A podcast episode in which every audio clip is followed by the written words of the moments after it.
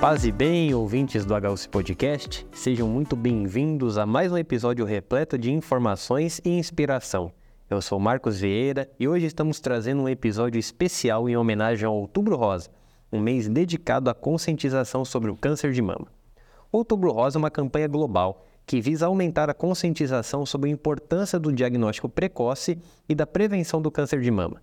Nesse episódio, temos a honra de receber um convidado muito especial Dr. Anastácio Berretini Júnior, médico mastologista com vasta experiência no tratamento e na pesquisa do câncer de mama. Ele está aqui para compartilhar conosco seu conhecimento, seus insights e principalmente a esperança em dias melhores para essa questão tão importante. Então preparem-se para uma conversa esclarecedora e inspiradora sobre o Outubro Rosa e tudo o que você precisa saber sobre o câncer de mama. Então, doutor, muito obrigado pela presença, por ter topado o meu convite. É uma grande honra tê-lo aqui comigo. Oi, Marcos. Eu agradeço o convite. É um prazer estar aqui para que possamos conversar sobre esse tema tão importante e em que se dedica o mês de outubro. E, doutor, para começar, né, o senhor poderia nos explicar o significado né, e a origem do Outubro Rosa e por que, que esse mês né, ganhou tanta importância ao longo dos anos?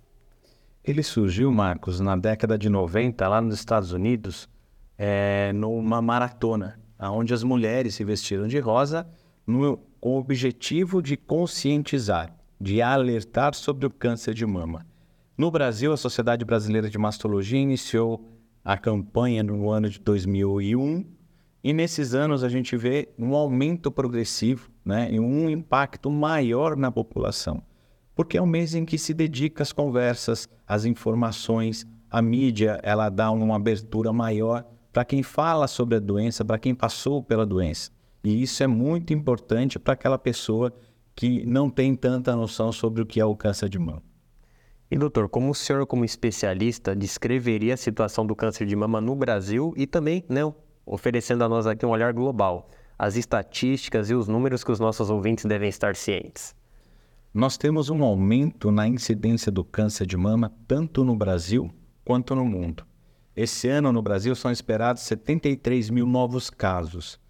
Mas o que nos deixa mais aflitos aqui no nosso país é que, enquanto na Europa e Estados Unidos existe uma queda na mortalidade anual, no Brasil, ao contrário, existe um aumento ano a ano. E isso nos traz grande preocupação, porque se nós estamos descobrindo mais, a medicina tem evoluído, por que, que as nossas mulheres têm morrido mais? Então, o outubro serve para isso, para conscientizar sobre a detecção precoce. Com certeza. E doutor, né, o senhor, né, na sua atribuição de mastologista, né, é, queria que o senhor explicasse aqui para os nossos ouvintes qual que é seu papel né, no tratamento do câncer de mama e também como o senhor enxerga os avanços recentes na pesquisa e também no tratamento dessa doença. Então, Marcos, o mastologista ele é um médico que se dedica exclusivamente às doenças da mama. Nós trabalhamos desde a prevenção, o diagnóstico, o tratamento cirúrgico e acompanhamos essa paciente no seu é, tratamento oncológico que vem a seguir, como às vezes quimioterapia, às vezes radioterapia. E depois que a paciente ela é tratada, ela merece um acompanhamento, de início um, um acompanhamento mais rigoroso, e com o passar dos anos esse acompanhamento ele vai é, se espaçando. Nós temos tido um, uma melhora muito grande em termos de tratamento, tanto do tratamento cirúrgico, que cada vez mais esse tratamento é menos agressivo, ele é menos mutilante e ele é mais efetivo. Temos também um aumento é, grande do número de medicamentos para o câncer de mama, seja ele um medicamento para a quimioterapia, seja ele um medicamento para que ela tome durante alguns anos é, como por exemplo comprimidos por via oral. Tivemos um avanço de dois anos para cá com a entrada da imunoterapia também no tratamento do câncer de mama. O que é imunoterapia? São medicamentos que fazem com que o próprio organismo humano ele reaja e combata o câncer de mama. Os aparelhos de radioterapia também têm melhorado bastante Com isso, eles se tornam cada vez mais efetivos e menos agressivos localmente. E por último, essas medicações que nós chamamos de endocrinoterapia, que são medicações associadas à produção hormonal da mulher e que têm aumentado também tanto em eficiência quanto diminuição de efeitos colaterais. É um cenário interessante, né, doutor, que o senhor, como bem frisou na parte da estatística, né?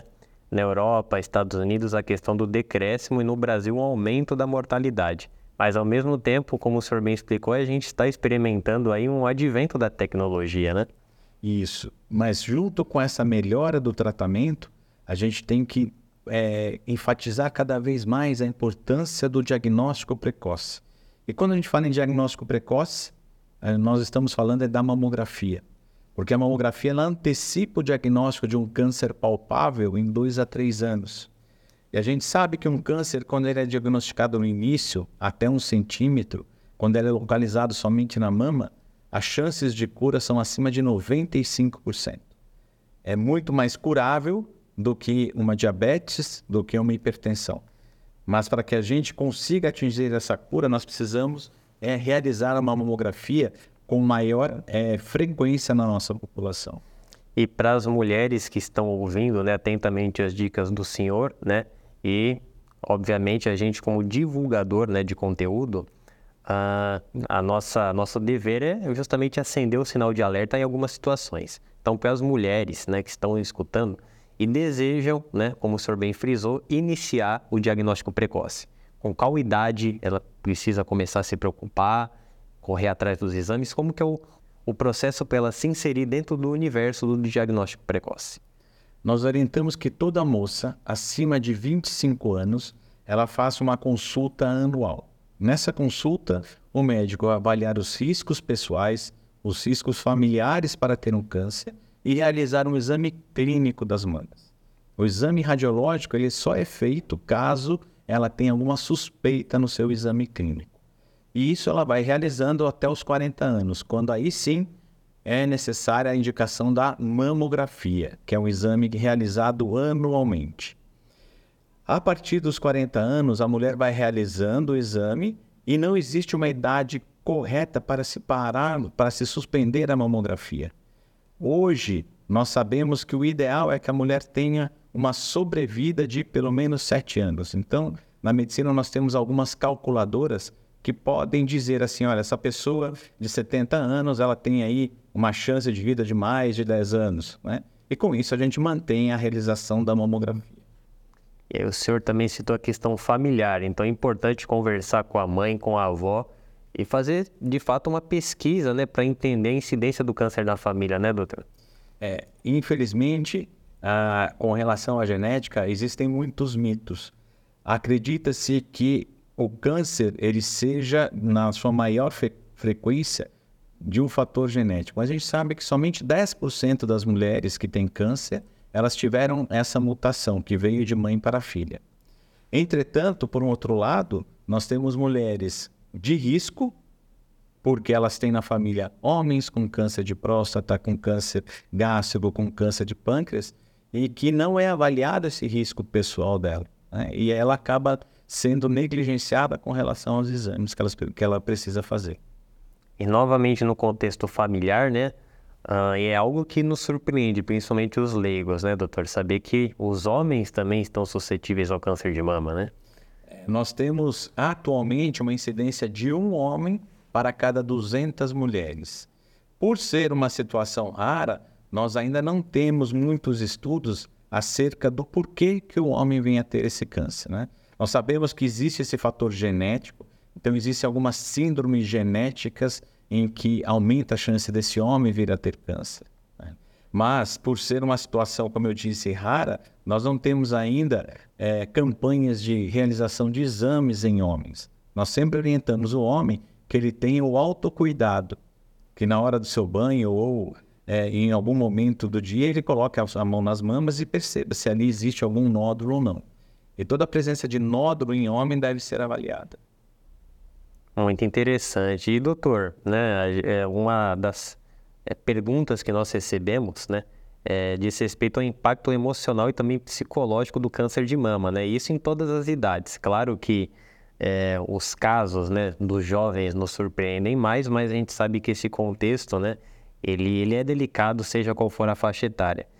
E a medicina, né, e o trabalho do senhor, além da técnica, tem a parte né, do cuidado psicológico e emocional. Então, como que o senhor né, auxilia os pacientes né, durante todo o tratamento para lidar bem e ter, nutrir a esperança, né, doutor? Bom, Marcos, a, a medicina, por muito tempo, ela acabou negligenciando isso, não estudando, não valorizando esse aspecto emocional. Mas a gente vê no dia a dia que as pessoas que aparecem com um diagnóstico de câncer, grande parte das vezes ela, elas têm alguma mudança no seu emocional, seja familiar, seja profissional, seja uma desilusão, e nós percebemos que existe esse impacto, sim, negativo da, do emocional. Um outro dado interessante que no último Congresso Brasileiro de Câncer de Mama, nós tivemos pela primeira vez uma palestra sobre espiritualidade.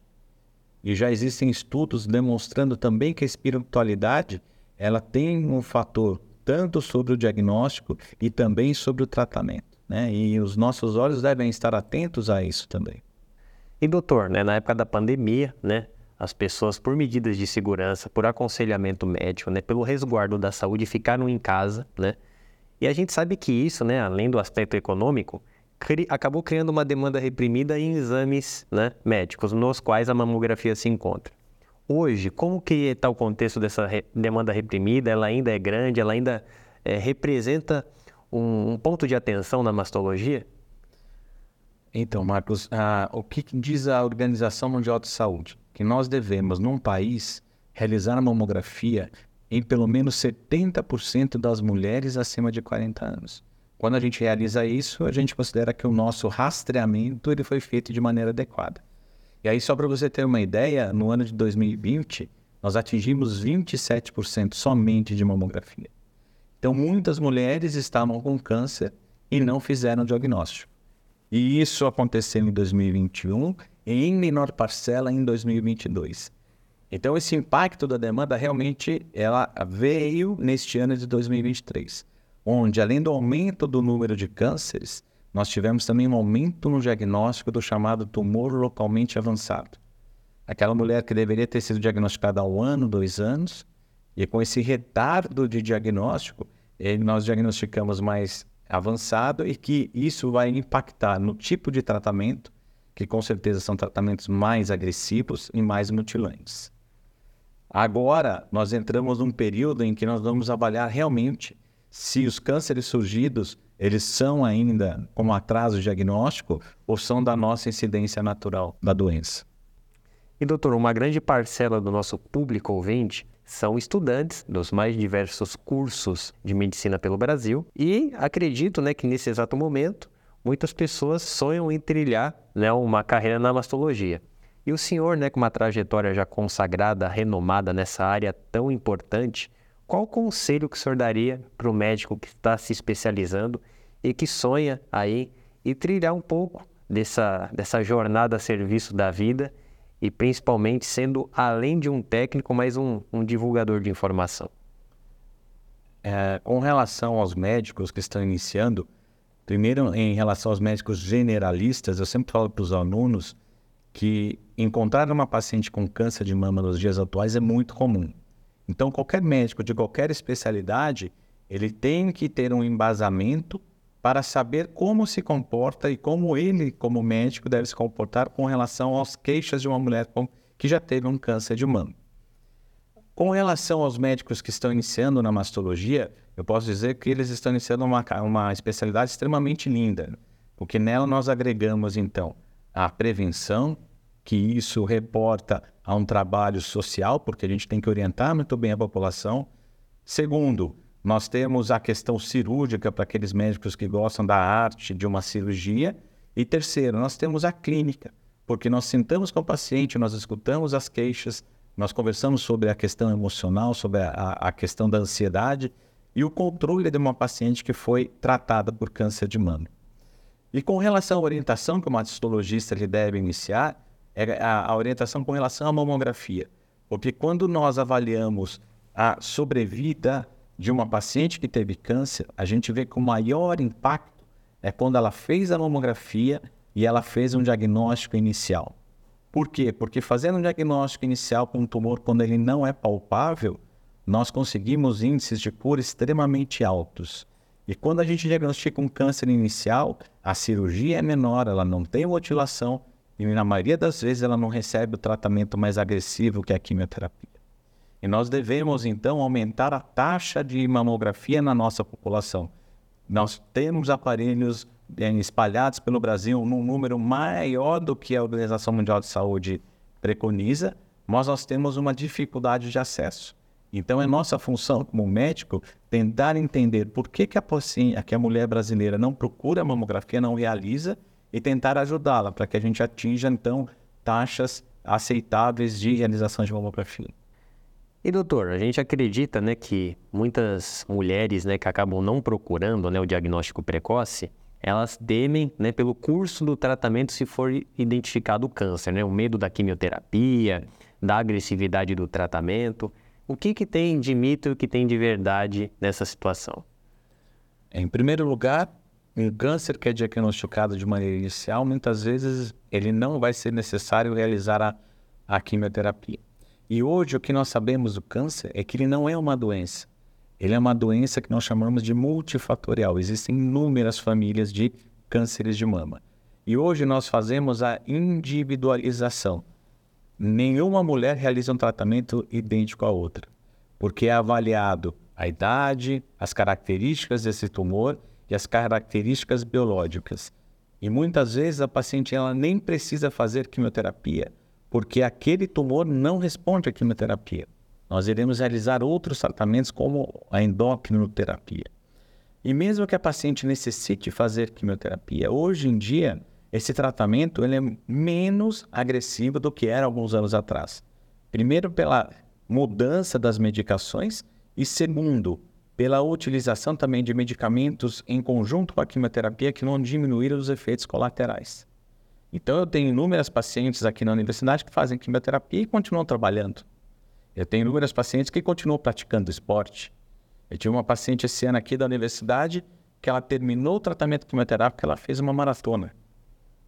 Então, o tratamento hoje ele é menos agressivo do que há alguns anos. E doutor, só tenho a agradecer né, pelo senhor ter topado o convite, pelo senhor ter né, protagonizado aí um episódio de muito aprendizado, né, de muitas instruções. Tenho certeza né, que com essas informações né, de qualidade a gente vai conseguir mudar a vida de muitas famílias. E para encerrar, gostaria, né, novamente, além de é, enfatizar né, minha gratidão pela presença do senhor, que o senhor oferecesse aí um recado especial para todos os nossos ouvintes. Eu que agradeço, Marcos, o convite e a possibilidade de conversar com você nesses, nesse tempo sobre o câncer de mama.